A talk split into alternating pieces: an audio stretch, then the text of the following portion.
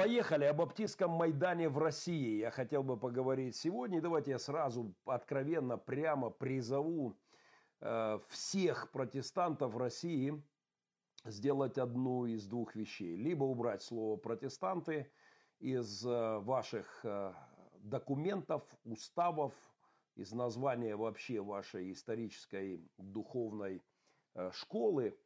Заменить его на какой-нибудь, не знаю, ну не знаю, может немножко криминально звучит, какой-нибудь вот, не знаю.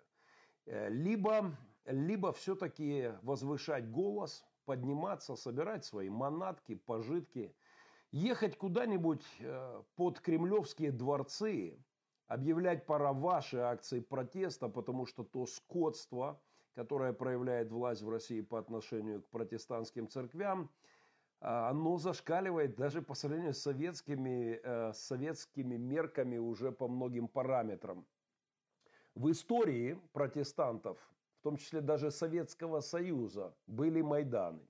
Я непременно напомню об этом. Но для начала я э, хотел бы, я подобрал несколько, э, несколько историй, зарисовок, просто такую подборочку потрудился, немножечко вам подброшу. На обложку моего блога я поставил спину моего старого друга, пастора Сергея Косяк. Спина, которая исполосована, он был захвачен россиянами в Донецке, э, потому что продолжал участвовать, организовывать публичные молитвы за мир в центре оккупированного россиянами Донецка, молитвенная палатка, достаточно известная история. И, э, и они арестовали его, и избивали его, издевались. Знаете, то, что делают сегодня по отношению к протестантам не только в оккупированном россиянами Донбассе. Здесь как бы все более очевидно, более нагло, более дерзко. Но то, что творят в России, уже выходит из всяких э, э рамок даже ФСБшного приличия. Итак, господа, братья-протестанты, э, если вы не просто дрессированные церковные э, терпилы, то вам пора вспомнить, что значит слово «протестанты», и, э, и как-то обозначить свою позицию. На этой неделе в городе Киров экстремистские псалмы о Боге распевали по заявлению одного из э, милиционеров экстремистские псалмы о Боге распевали вольнодумцы и начато уголовное дело. Поздравляю, город Киров. Страшное преступление. Они совместно распевали библейские песни – написано в протоколе, совершенствовали навыки миссионерской деятельности и совсем страшный грех – изучали священное писание. Новосибирск снесена адвентистская церковь. Экскаватором сносили, общ... сносили здание э, адвентистов. Э, они пытались обращаться к мэру, просили не сносить их дом молитвы, что-то там не соответствовало строительным документам. Но, тем не менее, вся эта переписка ничем не закончилась. Под экскаватор, помните, э, в «Левиафане», э, в потрясающем фильме, этот ковш, который падает на дом просто. Вот что-то подобное, это страшный кадр, он у меня ассоциируется с тем, что устроили россияне под моими окнами в эти годы войны. Вот этот падающий ковш на дом, на мой дом – вот сейчас на дом молитвы адвентистов в Новосибирске вот этот ковш в прямом смысле, не аллегорическом, э, обрушился, уничтожил, влетели духовные книжки, э, Библии, все это вылетало в окна, выкидывали в окошечко какую-то литературу и так далее. Верховный суд Татарстана оставил штраф баптистскому пастору за обряд крещения – еще в январе пастор Леонид, э, баптистский пастор, провел крещение в Татарстане. Это было расценено как публичное мероприятие э, без предварительного согласования с властями. Его оштрафовали, надо отдать должное, пастор пытался обжаловать как-то в судах. Э, но, тем не менее, суд приговорил к штрафу. Э, потому что, вероятно, он нарушил какие-то каноны. Он ведь не задавал вопрос, веруешь ли ты в Путина, э, и не задавал, не спрашивал, э, нет ли у тебя иных богов, кроме Путина, не нарушал ли ты новый закон о Путина хульстве, как я называю последнюю законодательственную умопомрачительную инициативу. в России. Поэтому данные действия пастора здорово расстроили местных защитников прав в кавычках. И э, пастор заработал 20 тысяч рублей. Не совсем соображу, что это, наверное, до долларов 300, может быть, что-то в этом роде. Эм, пастор ничего особенного не сделал. Он ничего, он, э, он написал, э, написал, выступили с открытым, баптистские э, епископа выступили с открытым, но не переживайте по этому поводу, не с горящими шинами. Братья баптисты не зашили себе рот, как один деятель в России в виде, выражая свой протест, иголочкой с ниточками зашил рост. Рот. Братья баптисты не прибили тестикулы к Э, Красной площади под Кремлем, как это сделал тот же персонаж, они выступили с открытым, с открытым заявлением. Ну, уже хорошо, хотя бы начинаем говорить. А незаконная миссия в интернете. В Кирове пастора церкви евангельских христиан обвинили в том, что его прихожане незаконно миссионируют в интернете. А пастора обвинили э, в том, что ввиду ненадлежащего контроля пастора за прихожанами церкви, э, вы представляете, пастор недостаточно контролировал прихожан церкви и их деятельность в интернете. Полное абсолютное безобразие.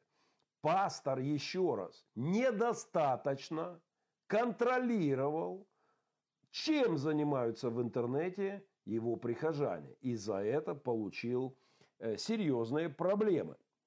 Первомайский районный суд Кирова э, назначил наказание в штраф в виде 30 тысяч э, рублей. Объяснение, потому что там, получается, кто-то из его прихожан, гражданина Мазику, иностранного гражданина Мазику, не знаю, наверное, молдаванин, мне это кажется, Мазику, он как-то зазывал в церковь гражданина России Коробова. Вы представляете, что творится? Мазику зазывал Коробова э, в, полное безобразие. И, конечно же, пастор должен был присматривать за, за Мазику, э, не допуская прихода Коропова в церковь. Житель Мурманска оштрафован за миссионерство ВКонтакте. Человеку было 42 года, уже и пора соображать, что ты, не, что ты не имеешь права вообще заявлять о своих убеждениях, тем более ВКонтакте, абсолютно оккупированной ФСБшниками социальной сетью. Ему назначили 5000 рублей. 80 баксов, ну что, тоже, тоже для жителя Мурманска, наверное, тоже ощутимо. Э, прокуратура и суд сочли его незаконно миссионерствующим э, вот он публично, представляете, демонстрировал видеоматериалы и даже аудиоматериалы, вообще наглость какая, являющиеся материалами вероучения. Представляете, до чего дошли? В 21 веке, э, насколько обнаглели прихожане российских церквей, что в своей страничке ВКонтакте они делятся своими религиозными убеждениями. Абсолютная Э, полный, полный беспредел, какие-нибудь наверняка четыре духовных закона или 10 заповедей, не согласованных с очередным там Сурковым или кто у вас там сейчас рулит, Патрушевым. Штраф за незаконное распространение религиозной литературы в Самарской области получили э, браты, браты-баптисты, и они незаконно вручали прохожим религиозную литературу, пытались вовлечь новые лица в религиозную группу. Это же вам не шутки, это же вы не из стриптиз-клуба рекламу давали какого-нибудь местного, не пивбара, не ресторана, вы не тотализатор э, рекламировали какой-то, а религиозную литературу осмеливались людям вручать, за что и получили. Штраф христианам в Калининграде за отсутствие вывески религиозной организации. 30 тысяч рублей, почти 400 баксов. В Ульяновске оштрафованы евангельские христиане за неполное, это мне очень нравится, за неполное наименование их организации. Э, вот табличка не полностью, что-то там забыли, ЕХБ, ХВЕ там дописать. И ФСБшники, бдящие, обнаружили, что неполное название на вывеске 30 тысяч рублей. Э, вот заведение уголовное дело за целительство на пятидесятника в Омске. Помолились без разрешения Минздрава за чье-то исцеление. Штрафы баптистам в Ростове-на-Дону и в Геленджике. Суд оштрафовал местного миссионера, потому что он руководил религиозной группой, но не уведомил в письменной форме Управление Министерства юстиции по Краснодарскому краю в начале своей деятельности. То есть он приступил к руководству в общине, но не отчитался письменно в местной, местным чиновникам «я приступаю к управлению э, в этой христианской церкви». Двух баптистов оштрафовали на Камчатке за уличную проповедь. Одного на 20 тысяч, а второго помиловали на 10 тысяч рублей, потому что суд учел смягчающие обстоятельства наличия у него 9 несовершеннолетних детей. Э, просто, просто вершина добродетели. В Калининграде оштрафовали служителя за то, что в репцентре проводил молитву. 50 тысяч рублей, баксов 700, если я так понимаю. Они там в репцентре, оказывается, гражданам, попавшим в трудные жизненные обстоятельства, э, они читали им Библию и другую религиозную литературу, и молились с ними, и беседовали на духовные темы. Страшное преступление. Нижний Новгород.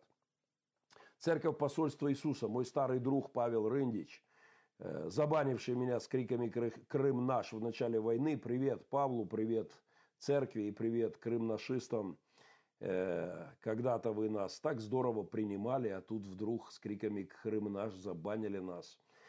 Ну ничего, мы переживем. Э, но вот у вас теперь определенные трудности, и я искренне вам сочувствую от всего сердца. Оштрафована церковь на 100 тысяч рублей.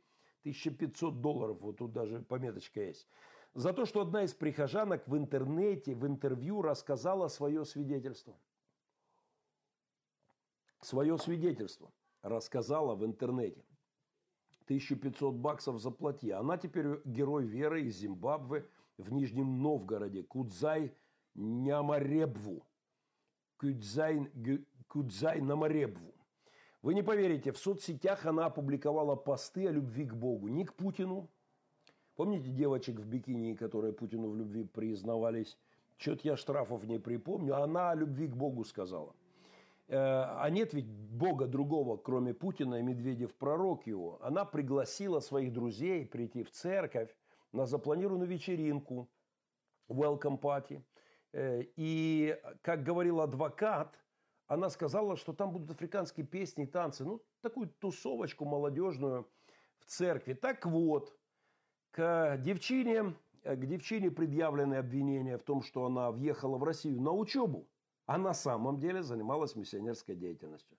Вот и получила протокольчик, э, штраф. Ее хотели выбросить из России, потому что, ну, на самом деле, ты в Россию что приехала, сестричка? Учиться, так учись.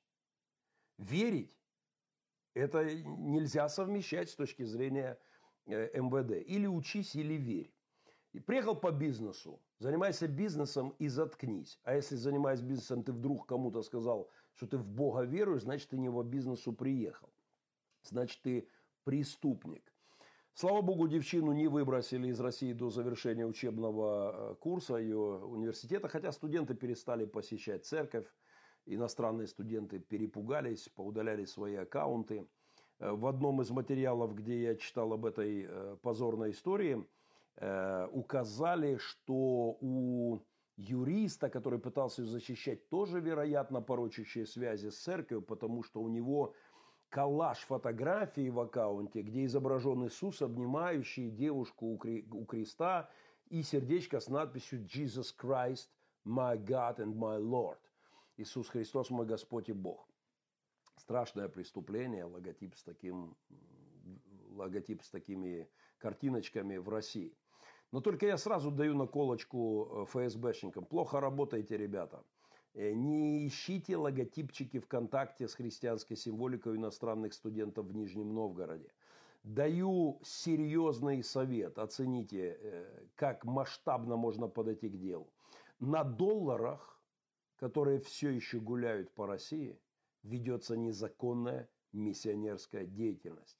Надпись «In God we trust» можно считать таковой. Доллары непременно нужно изымать всех владельцев долларов надо привлекать. Вы представляете, как широко можно закинуть сеть, э, если все-таки доказать в судебном порядке, судя по вашим новым законам, это будет легко сделать, что э, что наличие доллара – это незаконная миссионерская деятельность. Я к чему это все? А вот еще, ну напоследок. В Майкопе пастор оштрафован за то, что вне расписания провел богослужение. Внимание, официальный пастор в своей официальной церкви, в своем здании, не, в, не указано где-то было, что в это время, в этот час у него богослужение. Вы представляете, как обнаглял?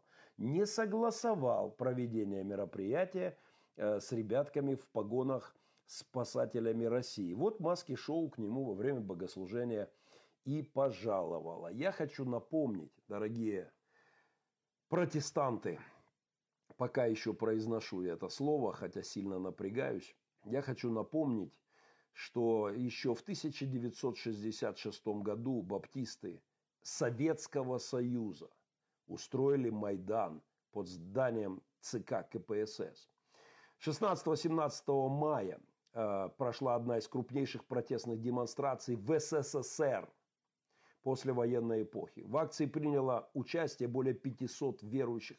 Это были делегаты из церквей, которые съехались под окна к коммунякам в Москву, э, чтобы заявить свое возмущение беспределом, который творит власть. Э, это люди, которых специально отправили церкви со всего Советского Союза – они, они требовали, э, чтобы государство прекратило преследование, чтобы их право исповедовать веру христианскую было, не, не было поругаемо. По словам одного из организаторов, э, небезызвестного Георгия Винса, действительной причиной акции были непрекращающиеся репрессии против верующих. Аресты, всевозможные притеснения, разгон молитвенных собраний – отнимали молитвенные участки, молитвенные дома, где проводились богослужения. И баптисты Советского Союза устроили Майдан. Их избивали, их кидали в автозаки тех времен. А, когда они собрались, они требовали, чтобы их ходатайство было принято, требовали встреч, выяснения, но им грубо, категорически отказались э, в каком-то диалоге, угрожали расправой. Несмотря на дождь, участники акции оставались ночевать под зданием ЦК. Представляете? Майдан разбили под зданием ЦК. В это время, по описанию братского листа, со стороны некоторых лиц к нам было проявлено непристойное отношение. Вызваны дворники, спецмашины, которые обливали нас грязью, поносили нас злыми ругательными словами – им предлагали куда-то там пойти, в какое-то здание, на встречу с работниками. Они отказались, а, боясь расправы, оставались на улице. На следующий день подъехало 28 автобусов, после чего милиционеры, военнослужащие и сотрудники КГБ начали вгрузить в них участников акции. А, один из верующих обратился к делегации. «Братья и сестры, будем умирать поодиночке на местах или все вместе здесь?» Хороший вопрос в 2019 году к российским протестантам. Ему ответили хором «Готовы умирать здесь». Вот дух был у братов. Куда ж он делся во времена нынешние? Погрузка делегатов в автобусы сопровождалась избиением, использовались дубинки, бутылки, другие подвернувшиеся под руку предметы. Участники акции пели гимн «За евангельскую веру».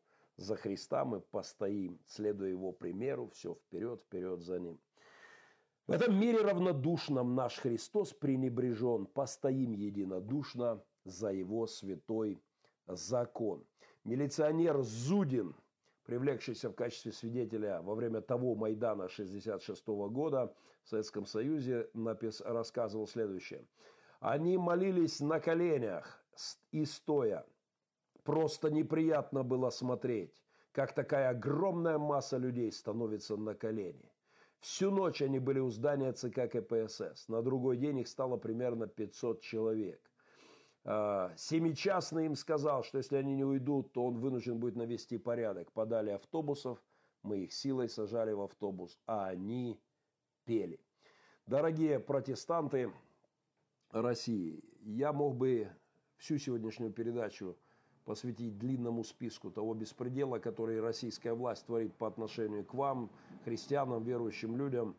Я уж молчу за свидетелей Иеговы, при всем моем, э, мягко говоря, несогласии с их доктринами, э, сейчас вопрос это этический, нравственный, поддержки этих людей э, и защиты их от издевательства. Но эти, я объявляю просто о том, что я вижу эту этическую анемию моих братьев, которые не понимают. В прошлый раз я говорил фразу которая засела глубоко в душе. Противостояние путинскому режиму уже давно не вопрос политический, это вопрос нравственный, это вопрос этический. Поэтому протестантов России нужно либо переименовывать, добавляйте в союз ЕХБТ, ЕХБ терпил, или союз РосХВЕ, Т, терпил, просто. И тогда э, забудьтесь, не называйте протестантами, потому что я попал в очень неловкое положение на форуме «Свободной России», где я был полторы недельки назад. Э, я услышал, как один из выступающих сказал, я беседовал с протестантами в Архангельской области, и мое ухо так, э, ух ты, думаю, ну наконец-то кто-то с братов протестантов беседует с лидерами оппозиции России. Но, боже, каким же было разочарование, когда я понял, что по словам протестанты подразумевались совершенно не христиане, а протестующие, просто протестующие. Так вот, протестанты это те, кто, кого на прошлой неделе в Москве вязали и кидали в автозаки. А евангельские христиане над верой, над свободой, над правами которых издеваются ФСБшники, унижая их, просто растаптывая их свободу вероисповедания, вы либо не протестанты, либо протестанты московского имперского патриархата, э, либо просто терпилы. Даже в Советском Союзе, в куда более страшные времена, э, баптисты приехали под окна ЦК КПСС и устроили Майдан. Пора подумать на эту тему.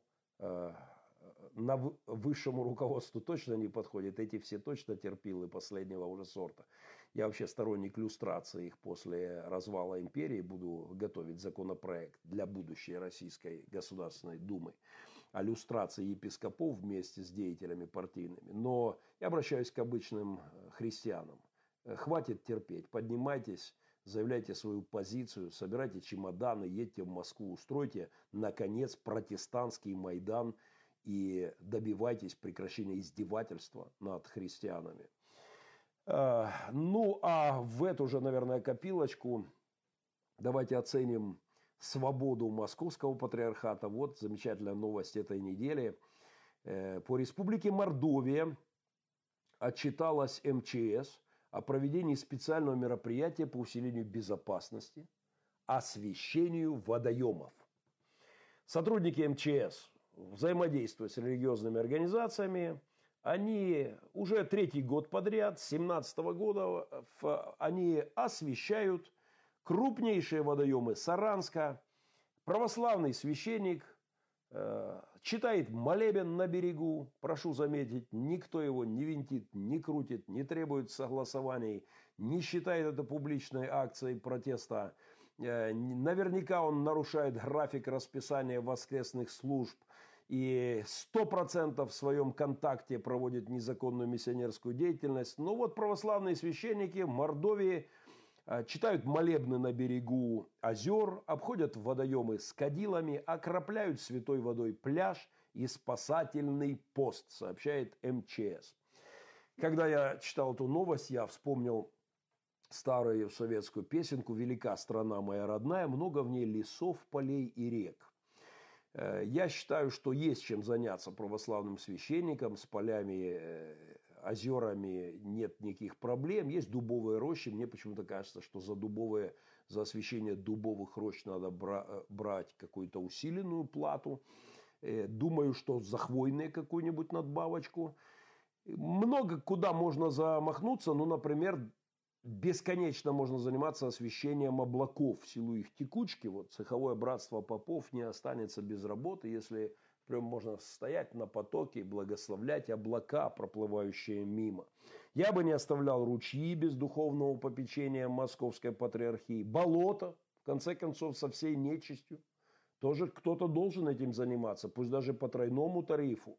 У меня еще с фильма ужасов моего детства «А зори здесь тихие» к болотам особое отношение. Кто-то помнит этот кошмар, этот Хичкок советских времен, когда одна за одной красивые девушки тонули в болоте.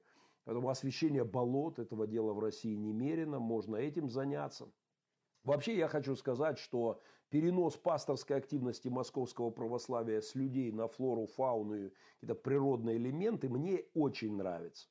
Во-первых, с людьми вечные проблемы, и они неблагодарные. Там в Екатеринбурге забор этот ломали, попов гоняли. Да и вообще, чем меньше московские попы будут морочить голову людям, тем лучше для России. Отделить царство от гос... церковь от государства я бы я бы этот тезис конкретизировал и призвал отделить имперскую церковь, московскую поповскую церковь от людей вообще. Пусть какие-нибудь подсолнухи, не знаю, картошку, там, тыкву какую-нибудь, буряк, пусть птичек, как француз, франциско-сельские благословляют. Что угодно, только не пускайте московских попов к людям, потому что из них тогда ДНР получаются, а Донбасские православные армии, а я же лицо заинтересованное, мне этого, этой нечисти здесь хватает. Так что э, вот просто на этом контрасте полюбуйтесь, что творится по отношению к протестантам и к московским православным э, имперским негодяям в рясах, которым все сходит с рук. Вспомнил на этой неделе, кто-то где-то мелькнуло в интернете, старая новость 16 года, когда молитвами долг за котельную э, решили вернуть в Нижегородской области. Там суд не расплатилась местная епархия с проектировщиками котельной, не, не додали денег, и решение суда постановило, что могут оставшиеся дать молитвами там, на несколько сотен тысяч рублей. Вот пусть они молитвами благословляют озера, болота, птичек, облака, пусть занимаются освещением кошек, собак, мерседесов, только людей пусть не трогают – банковской сферой пусть занимаются а, попы, благословляют там курс доллара, его текучку, повышение, понижение, курс рубля. Э, потому что я тоже заинтересованное лицо в крахе российской банковской э, империи. А, ну, мне хотелось бы, бросив так взгляд целиком на неделю прошедшую, сделать заявление о том, что империя идет в разнос. Империя если взять карту и посмотреть, э, нанести на нее события хотя бы последние недельки, одной-двух, то давайте представим, как это выглядит. Я э, просто вижу, что у бывшего, у бывшего директора Дома советской культуры в Дрездене, который по совместительству сейчас, по недоразумению, президент Российской Федерации, у него учащается пульс катаклизмов, повышается какое-то институциональное давление – вот империя старуха все более идет в разнос. У моего отца водителя, а, водителя автобуса, 35 лет он был за рулем, и у него было такое, был такой термин «машина, автобус пошел в разнос». Я с детства не совсем понимал, но со временем хорошо ощутил, что это значит. Когда не просто там что-то сломалось, через время сломалось там, когда уже вот все просто трясется, абсолютно, все идет в разнос. Вот когда я смотрю на новостей, которые стекаются э, со всей России, я вижу, что это именно то, о чем говорил мой отец.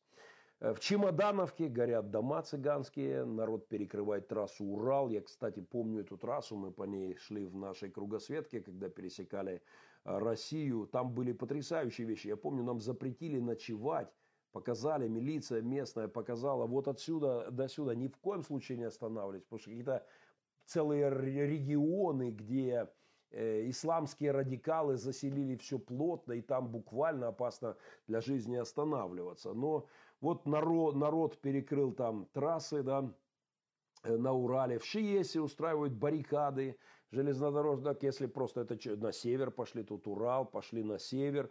В Шиесе переполох, народ, экологические протесты, палаточные лагеря, мусорная революция – Гиркин, вот не знаю откуда, но Путину угрожает переворотом, говорит, что в этих протестах Ивана Голунова, понимаешь, вся оппозиция консолидировалась, и это вот то, о чем он предупреждал, хана тебе Путин уже к осени, он там дал интервью на каком-то то ли Рой ТВ, то ли Геморрой ТВ, какая-то странная ТВ, но э, этот странный э, негодяй, э, он вот возмущен тем, что машина пошла в разнос имперская и как настоящий имперец крайне этим обеспокоен.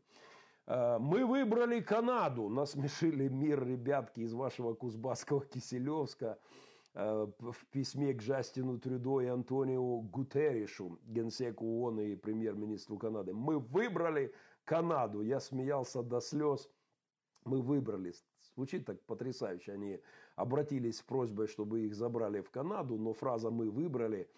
Э, позвольте, господа, ничего личного жителей Кузбасса, но вы же холопы. Что значит вы выбрали? Ну, вы, вы выбрали Путина. И причем Э, уже пересидевшего Брежнева давно. Это все, что вы можете выбирать. У вас нет никакого выбора. Вы можете выбрать или Путина, или Владимира Путина, или Владимира Владимировича Путина, но не более. Вот на худой конец. Да? И вот и все опции, которые у вас есть. Вы крепостные у своих кузбасских бояр. Э, вы выбрали Канаду. Это могут говорить жители Англии, не знаю, Соединенных Штатов Америки, Германии. Это пытается говорить украинец, который на днях буквально у меня семья говорит, мы выбрали Испанию. И они вот сели, у них без виз, поехали в Испанию. И там намерены как-то дальше жить семьей. Благослови Господь и всего доброго. Э, но вам-то в Кузбассе кто дал право что-то выбирать? Э, когда я смотрю на эти новости вот по России, и особенно на географию, оно повсюду, отовсюду очень интересные события. Я вспоминаю фразу отца, машина пошла в разнос. Куда ни кинь, всюду инь, куда ни глянь, всюду янь говорится в даосистской пословице. На Урале совершенно повеселили ребятки из Екатеринбурга.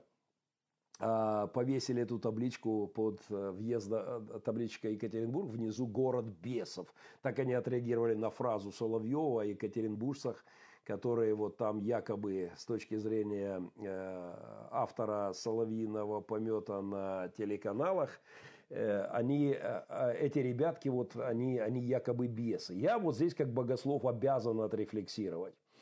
Я считаю, что здесь глубокая, серьезная богословская ошибка, потому что табличку бесы надо ставить не в Екатеринбурге, ее надо ставить прямо на въезде в Россию. Вот в любой точке, где хоть какая-нибудь трасса пересекает территорию России, надо ставить бесы. В принципе, эту табличку поставил еще Достоевский 150 лет назад. Он понимал, что бесы начинают захватывать Россию. Об это, о том, что территория э, Российской империи оккупирована бесами, говорил не только Достоевский, знаменитая у Максимилиана Волошина Сто лет назад он писал сквозь пустоту державной воли, когда-то собранная Петром вся нежить, нежить, нечистая сила, вся нежить хлынула в сей дом, и на зияющем престоле над зыбким мороком болот бесовский правит хоровод. А, народ безумием объятый, а камни бьется головой и узы рвет, как бесноватый. Да не смутится сей игрой строитель внутреннего града то бесы шумные и быстрые, они вошли в свиное стадо и, ско, и скоро ринутся с горы. Увы, табличка беса имеет место быть э, на въезде в Россию со всех стороны, пока там в головах людей царствует имперская идея. Екатеринбург же, мое почтение горожанам, наоборот, своим протестом против скверного московского православия занялся как раз бесогонством. Хотя пока очень скромной территории, но зато очень центральной в своем городе, они выгнали это, эту бесовщину. Так что столица Урала – это скорее город, экспериментирующий с экзорцизмом, и город начинающих экзорцистов можно подписать под табличкой въезда в Екатеринбург. Но, по крайней мере, пытающихся, пусть точечно противостоять этой проказе московского православия. Если окинуть взором события прошедшей недели – Э, к разговору о том, как в разнос идет империя, нельзя не заметить губернатора Калифорнии, который пообещал э, вырвать языки и поломать пальцы всем, кто с ним не согласен. О, я, простите, я оговорился. Конечно, не Калифорнии, это юг России. Это, э, это на юге России господин Кадыров – выдал абсолютный шедевр. И что вы думаете, реакция власти? А какая реакция власти? Языки засунули чекисты. Те самые бравые чекисты, которые, приехав расследовать убийство Немцова, постучали в дверь и им не открыл один из кадыровских ореликов. Ну, не открыл. Вот они и уехали во Свояси. Это ж вам не пацаненочка крутить на площади э, в, в центре Москвы, не старушечку в автозак закидывать. Россия оккупирована Чечней. Это очевидный факт, иллюстрируется экономикой. Дотации 81% э, бюджета кадыровского бюджета до дотации из России. Это официальная цифра. 81%.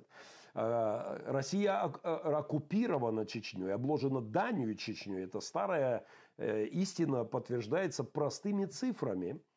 Чеченцев в Москве можно все. Все абсолютно. Давайте вспомним, как они в 17 году с криками «Аллаху Акбар» э, в, в, как, куда менты подевались тогда, когда эти бородатые хлопчики заполнили центральные улицы Москвы на несанкционированном митинге – и с дикими криками, боже, как я люблю смотреть на это видео, как по стоечке смирно стоят вот те самые менты. Кстати, куда-то делись все эти с дубинками, все эти космонавты. Стоят э, такие суслики и молча помалкивают, э, когда их оскорбляют э, бородатые ребятки, приехавшие с югов. Разве это не доказывает мой тезис о том, что империя пошла в разнос? Э, там они против, э, выступали против э, в Мьянме, эта вся история. И так вот на этой неделе Кадыров пригрозил своим критикам сломать пальцы и вырвать языки. Вот так он отреагировал на инцидент в Кизляре. В Кизляре. Представляете, вырвать языки губернатор говорит, мы за вами следим, вы там пальчиками что-то пишете, мы ж пальчики поломаем язычки повырываем. Э, совершенно замечательная история. Э, кто не насладился этим, э, этим шедевром от главы Чечни, то полюбуйтесь, посмотрите. Это то, что нельзя пропускать. Вот дословно. Уберите свои комментарии в интернете, говорит Кадыров. Мы все читаем. Целая группа над этим работает. Помните, большой брат смотрит за вами. Там бородатый брат смотрит за вами. У нас адаты, обычаи. Если для меня убить или меня убьют, не так страшно. Но если вы оскорбляете мою кровь, мой род, мою семью, это важнее всего. Поэтому за языком следите, за пальцами следите, а то мы поломаем пальцы и вырвем язык вам. Это, это империя, которая идет в разнос. Это дерзость Аларихов. Я как-то писал об этом, просто напомню, что Э, четвертый, начало пятого века, э, могущественный король э, Аларих, вождь, вождь готов, ну, не, Вестготов, ну, не такой уж он и могущественный, если честно, как, как и нынешний лидер Чечни, да? но империя стала дряхлой, императорские, императоры римские измельчали, совсем не того калибра пошли, вот на их фоне Аларих – Э, более-менее выглядел могущественным королем и мог себе дерзить им как угодно. Вот этот бунт на окраинах, эта дерзость, этот раздолбон, как моя бабушка говорила, устроенный Кремлю ну, и, и на юге этими ребятками, показывает, что империя сдыхает. Варварские лидеры по периметру откровенно хамят метрополии. Значит, все идет по плану. Но, однако, Аларих, как и Кадыров, он не просто хамил Риму, он э, читай Кремлю, да, он доил эту слабеющую, все еще приносящую, но все еще приносящую молоко корову, ну, в нашем случае медведя российского. Вестготы постоянно сталкивались с Римом, вышибали из него какие-то преференции. Вот я выписал цифры. За 9 лет э, с 7 по 15 год Чечня получила из федерального бюджета в виде субсидий Э, субвенции, дотации 539 миллиардов рублей. 81% бюджета Чечни – это поступление из федерального бюджета. Под крики «мало», «давайте все и ничего не контролируйте», хотя кто их там контролирует. А, вот э, все то, что я сейчас говорю, от мусорных протестов до обещаний вырвать язык оппонентам, все это об одном и том же – если взять, и тут еще этот Голунов в центре Москвы, вся эта история, как прыщ на носу в Москве, в самое что ни на есть в центре, да. Э, Голунов, кстати, звучит как Годунов, понимаете, тут новая какая-то появляется, есть где разгуляться поэт. Знаете, если вот эти точки, которые я перечислял сейчас, если ими покрыть карту, то ты понимаешь, машина пошла в разнос. Проблема не в топливной не в электрике. Это не стартер и не тормоза. Это не ходовая и не форсунки. Это все вместе. Это та стадия, когда империя начинает сыпаться. И посреди всего этого Андрей Макаревич со своей машиной времени. На днях слушали с Инухой концерт на дожде. Спасибо команде «Дождя». Замечательный э, материал, прекрасный концерт. Сынуха, хотя и ему 22, сегодня, кстати, 22, Говорит, мурашки аж батя. Машина времени на крыше. Им опять отказали, Андрею Макаревичу опять отказали где-то в концерте. И они приняли участие на какой-то крыше в поддержку Годунова, Галунова. И, и вы знаете, когда я вообще я подумал, какое пророческое название «Машина времени». Они опять под запретом на старости лет, они опять оппозиция власти, им опять отменяют концерты, их опять гоняют. Ощущение, что я на «Машине времени» вернулся в юность. Макаревичу опять запрещают концерты, и где-то там они поют с крыши. Новая песенка порадовала. Я видел, как небо сгорало в огне, как смерть танцевала на бледном коне. Вот оно предчувствие конца империи. Как стадо баранов осанну поет палачу. Привет всем э, российским имперцам. Я видел все это и больше смотреть не хочу. Как я и предсказывал, еще в 14-м русская весна очень быстро окажется имперской осенью – и это то, что я констатирую новостями прошедшей недели. Это то, э, что про это не скажут на ТВ. Э, напоследок в этой теме о графике падения империй. Э, вообще все империи живут и умирают по одному графику.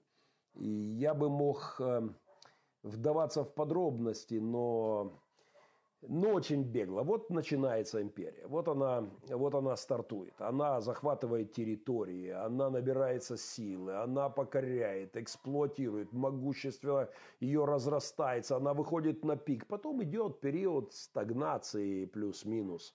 Но затем обязательно приходит момент, когда э, могущество империи летит вниз. Но внимание, никогда не до конца сразу.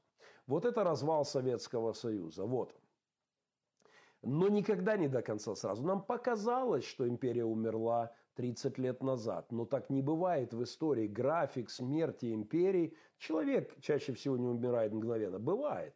Но с империями не бывает. Они обязательно проходят вот эту стадию, которую прошел Советский Союз 30 лет назад. Нам показалось, что все закончилось. Но через время идет попытка реставрации – уже не такая успешная, уже не сюда, где-то немножечко вверх. Но это всегда уже жалко, это еще кроваво зачастую, но это всегда жалко, это всегда э, неудачно в конечном итоге, и все заканчивается провалом до нуля, полным крахом. Мы, конечно же, вот в этой стадии, в этой попыточке реставрации империи находимся прямо сейчас. И это, это, это жалкое подобие, это попытка собирания земель русских, русской весны. Но мы находимся в той стадии, когда империя рухнет в какой-то момент. Все, заклинит мотор, никуда не поедет, сдохнет окончательно. И царство ей адово. Империя пошла в разнос. От мусорных свалок, от Голуновых до вырванных языков Кадырова, э, это мне история нравится. Но когда империя падает, она пытается найти какую-то поддержку на стороне. Я не могу хотя бы бегло не откомментировать питерский, питерского доктора Си Цзиньпиня. Лидер Китая Си Цзиньпинь в Петербурге удостоен звания почетного доктора Санкт-Петербургского государственного университета. То, что Путину и России нужен доктор, у меня не вызывает сомнений, но что, что, то, что в этом качестве россиянам все более втюхивают Си Цзиньпиня, это требует осмысления. Я вообще-то думаю, как и русский националист, упомянутый в прошлой моей программе, что спасение России как раз не в объятиях Китая. Русский националист, который кричит «свержение путинского режима», рывок в сторону ЕС и НАТО, единственный шанс России, это куда более здравое, здравое заявление. Э, но американцев не было на Санкт-Петербургском экономическом форуме, зато Си Цзиньпинь приехал, и российско-китайские отношения достигли нового беспрецедентного уровня. Я поздравляю россиян к 70-летию визита Мао. Приурочен визит Си Цзиньпиня. Давайте я напомню вам кое-что про Мао для нового поколения. Про вашего Си Цзиньпиня. Помните, как Сэм наш, говорили, гвинейский друг, вот наш китайский друг э, э, Си Цзиньпинь. Э, он в честь 70-летия визита Мао, да, давайте вот, завет Мао. Я хочу напомнить, что делать, когда не хватает продовольствия, философствовал когда-то Мао. Надо просто меньше есть. Россияне, гениальные идеи Мао на новом витке. Восточные люди едят мало, и это хорошо, говорил Мао. Чем дальше на запад, тем больше в них жира. Я всегда презирал людей, объедающихся мясом философствовал Мао Цзэдун. Есть меньше, только полезно. Что хорошего в том, что, чтобы объедаться и растить себе живот, как у иностранного капиталиста в мультфильме? Научите крестьян есть меньше, варить похлебку пожиже. Государство должно приучить крестьян есть меньше. В коммунах запрещали кушать вообще дома, дома запрещали есть, забирали тарелки, вилки, какая экономия. Вот у вас, россияне, ленинский вариант не прошел коммунизма, попробуйте маоистский. Э, в честь юбилея визита Мао к вам едет не, американ, не американский э, на экономический форум, а лобызается с вами господин Си Цзиньпинь. Я оставляю 10 минут на вопросы и ответы моих друзей, но просто, просто хочу напомнить, дорогие россияне, что э, господин Мао говорил когда-то, что СССР захватил слишком много земель, и у Китая есть непогашенный счет. Э, это и о Камчатке, и о Сибири, и о Монголии, которую под себя тогда подмяла Москва. Э, так вот, хочу просто напомнить, что вам предстоит веселая история с Китаем в обнимку, если вы это еще не сообразили. Эм, 20 лет моя страна шла к празднованию Дню Отца. И хотя бы за 5 минут я хочу поздравить всех тех моих друзей, которые еще 20 лет назад мечтали о появлении государственного официального Дня Отца в Украине. Позавчера мы впервые праздновали таковой за всю историю. Это, безусловно, победа. еще лет 20 назад Александр Марченко, руководитель Международного центра отцовства в Украине, Другие мои многие друзья на самом деле. Но Александр, наверное, в большей степени лоббировал появление этого официального праздника в стране. И я просто хочу поздравить всех. Это был непростой путь, подавались законопроекты, э, депутаты, делящие, бабло, говорили, да нет, это не актуально. Собирались подписи к президенту страны, проводилась масса акций. Э, в конце концов, плюнув на, на все, мои друзья объявили неофициальный день отца в Украине и начали его праздновать. Праздник стал э, по регионам растекаться, участвовать на местах, в городах, в областях.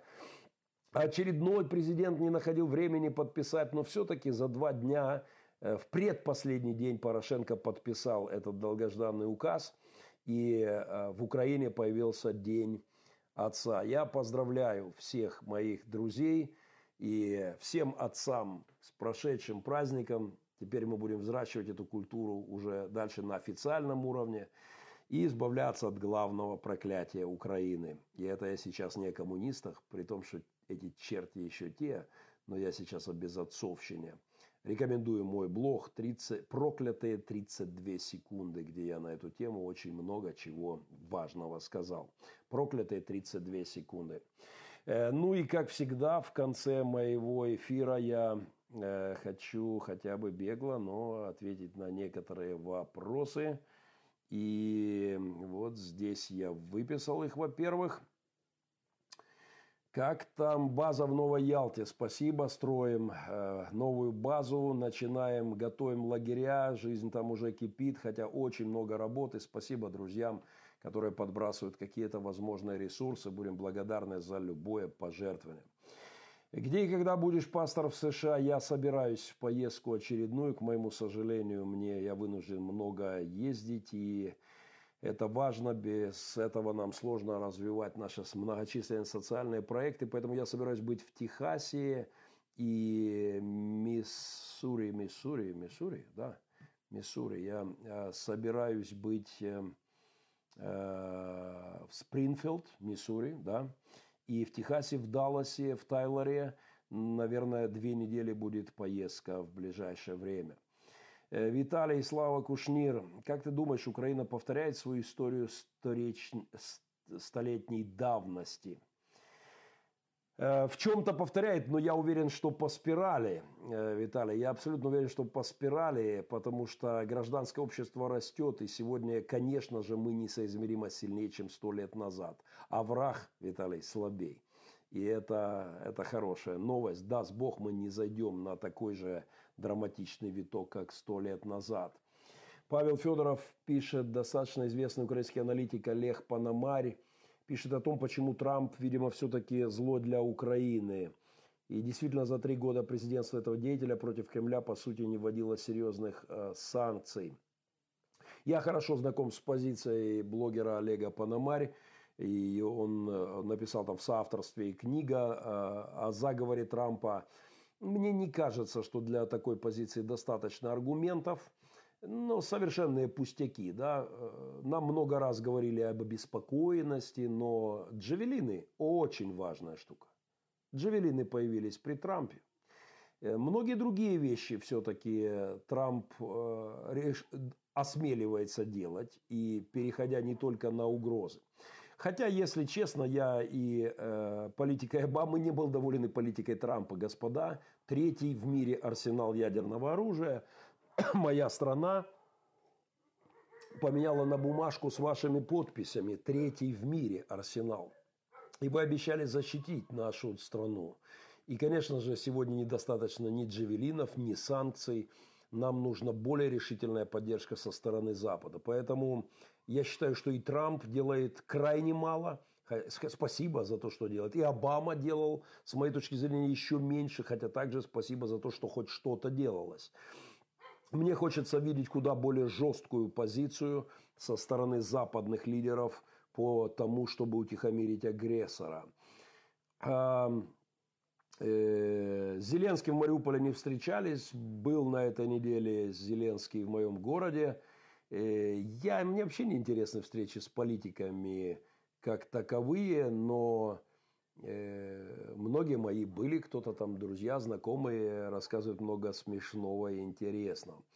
Виктория Сорокотях, ваша богословская позиция по ряду... О, о что-то нажал и не туда улетел. Сейчас попробую, простите, Виктория. Э, ага, вот так, да, у меня здесь получился сокращенный вариант вопроса выписан. Сейчас я его нахожу и читаю. Э, вот так. Э, так, так, так. Ваша богословская позиция по ряду политических событий не оставляет сомнений в том, что современная церковь имеет в вашем лице пророческий голос, нестандартный, противоречивый по ряду спорных вопросов и увы, одиноко вопиющий в пустыне. Интересно, если бы гипотетически у вас сегодняшнего со всеми широкинскими реалиями появились возможность, появилась возможность вернуться, скажем, 2010 год, что бы вы сказали ряду протестантских лидеров России, которые сегодня активно поддерживают путинский режим? На вскидку, приблизительно, каковы бы были ваши действия?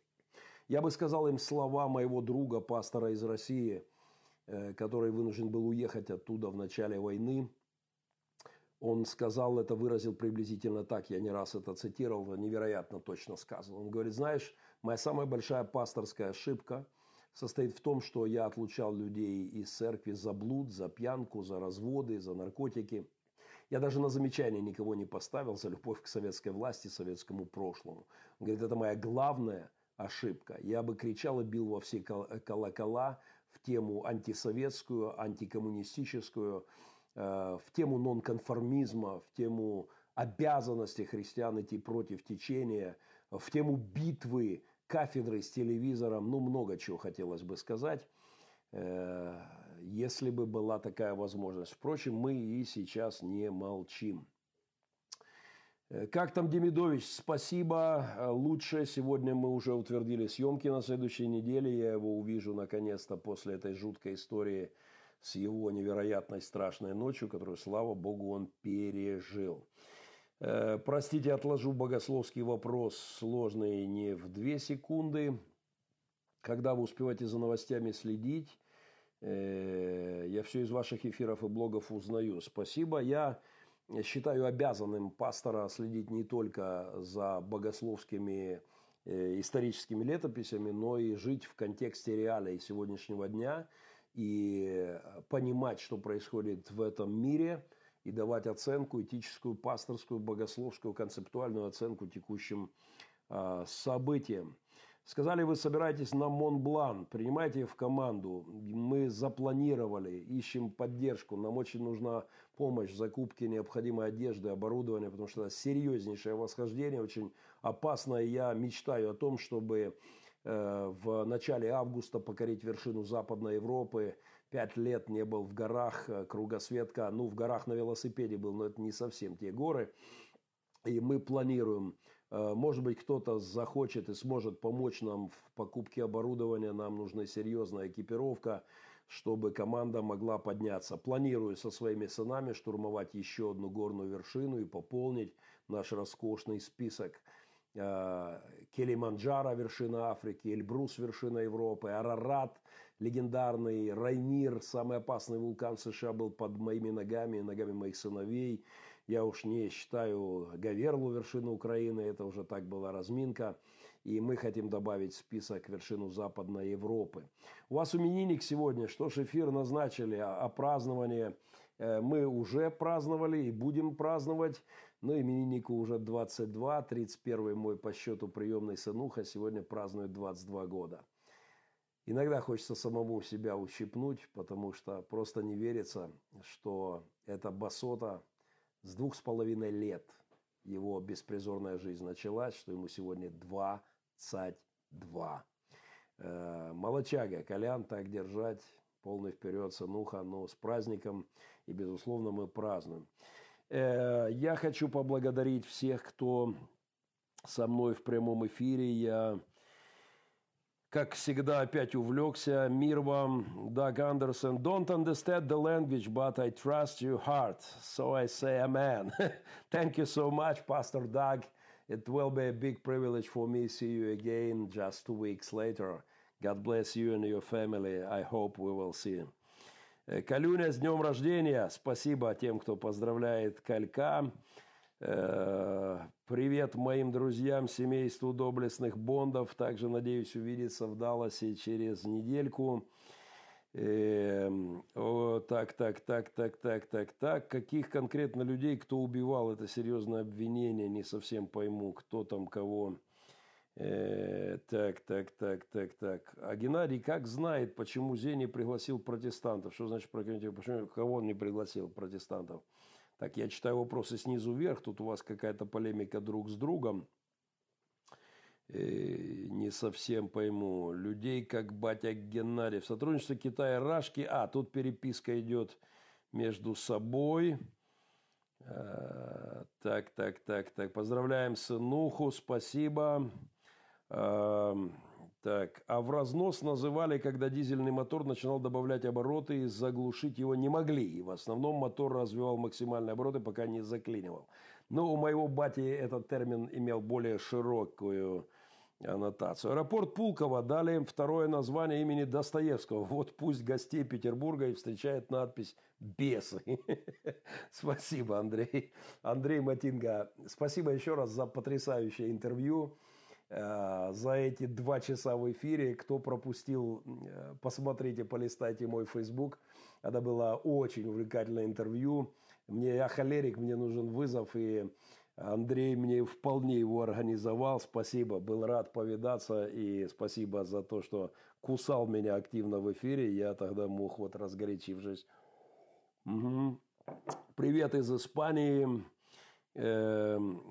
Как он может говорить про Бога, когда так ненавидит брата россиянина? Кто? Вы с кем-то меня перепутали. Я русский, я люблю Россию, я люблю русских людей. И я готов спорить с вами лично и с десятью отобранными вами вашими друзьями. Я готов доказать вам, что я люблю Россию больше, чем вы в десятером месте взяты. Я докажу это легко, я проводил этот эксперимент. И утру вам нос, и докажу, что я люблю Россию больше, чем 10 ваших друзей вместе с вами, вместе взятых. Э, бросаю вам вызов персонально.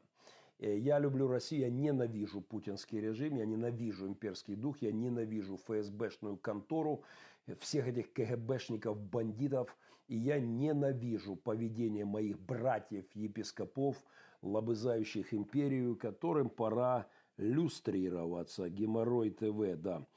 Эм, звук тиховат, звук не очень. Слушаю в наушниках. Я буду, наверное, принимать меры. Наверняка как-то своих взбодрю. Я проверю по звуку.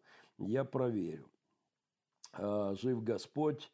Греко-католический Львив. Витаю Мариупольца Геннадия. Спасибо, Сергей. Взаимно. Навзаем. Так, так відповів. Навзаем. Приезжая в Россию, очень ощущается дух порабощения. Бог, даровавший нам свободу, им не нужен. Сзади у меня есть рубрика, сегодня не добрался до нее, «Мои любимые москали». В России хватает свободных людей. А, к моему сожалению, их не так много в протестантской среде, о чем я, в общем-то, и говорил. Но даст Бог, есть шанс. Hello, Pastor Blessing from London. Thank you so much. Bless you uh, also. Big greetings for London. I love your amazing city. В связи с предстоящим вознесением церкви необходимо предварительно заняться получением лицензии Роскосмоса на перемещение в воздух. Спасибо, Виктор Горбачевский. Спасибо, да, иначе ФСБшники на, по пути вознесения предъявят штрафы на входе. А еще баптисты Денис Чирка, привет. Денис, привет, Сакраменто. Также спасибо за радость быть когда-то в твоих эфирах. А еще баптисты в Украине в 1967 году сдали список лидеров-пятидесятников, а через два года пятидесятники ответили тем же во главе Людвига Кирилловича Голосинска. Да, это, это была еще та история. Виталия с Береслав Хмельницкий, спасибо. Э, расскажите о своем впечатлении о поселке Азери в Эстонии, движении искателей Бога я действительно пересекся, но буквально на 20 минут с братами из движения искателей. Э, и они там такой молитвенный центр делают, это интересно, на берегу моря.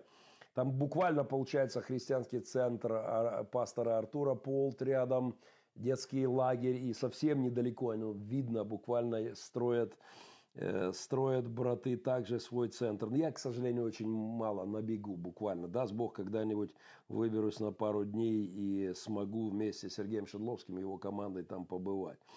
Привіт кращим, взаимно, Микола Рыбачок. Сейчас не протестанты, а подлизанты, к сожалению. Привет Урмасу из Сиэтла, привет Днепр, привет всем не те сейчас протестанты, где товарищ Ряховский, Сергей Косяк в ЛДНР все слизывают с России, только все жестче и извращенней. Но гонение на евангельские церкви – это голо, госполитика России. Да, Сергей это испытал на своей шкуре в самом прямом смысле слова. Его фото на обложке, спина его исполосованная православными ребятками. Э, вот это, можно сказать, э, я думаю, что да, это действительно государственная политика России, просто здесь совсем оторвавшаяся. Хотя в России уже все совсем близко к этому. В Британии все нормально. Спасибо, спасибо, друзья. Здесь идут технические вопросы. Все супер, звук хороший, звук с телефона отлично. Кто телефона смотрит по звуку, я снимаю с себя вопросы. День добрый, всем привет. Эх, простите, я не успеваю ответить на, на все вопросы.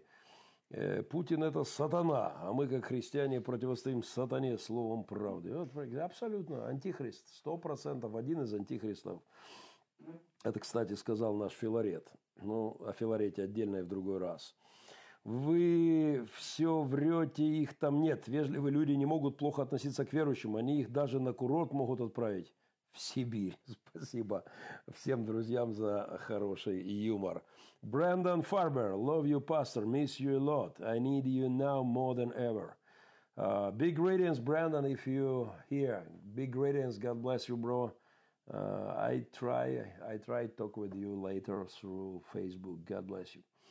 Uh, привет всем. Ну, простите, мои здесь махают всеми руками и ногами и говорят, что я вышел за рамки обещанного на целых 8 минут. Спасибо всем друзьям, кто был со мной в эфире. Версия программы уже завтра на YouTube. Это проект Махненко View. Это об этом на ТВ не говорят, бесцензурный, бесконтрольный, безнадзорный, беспризорный мой собственный э, пасторский, богословский анализ прошедшей недельки. Всего доброго, спасибо за лайки, перепосты, комментарии, полный вперед.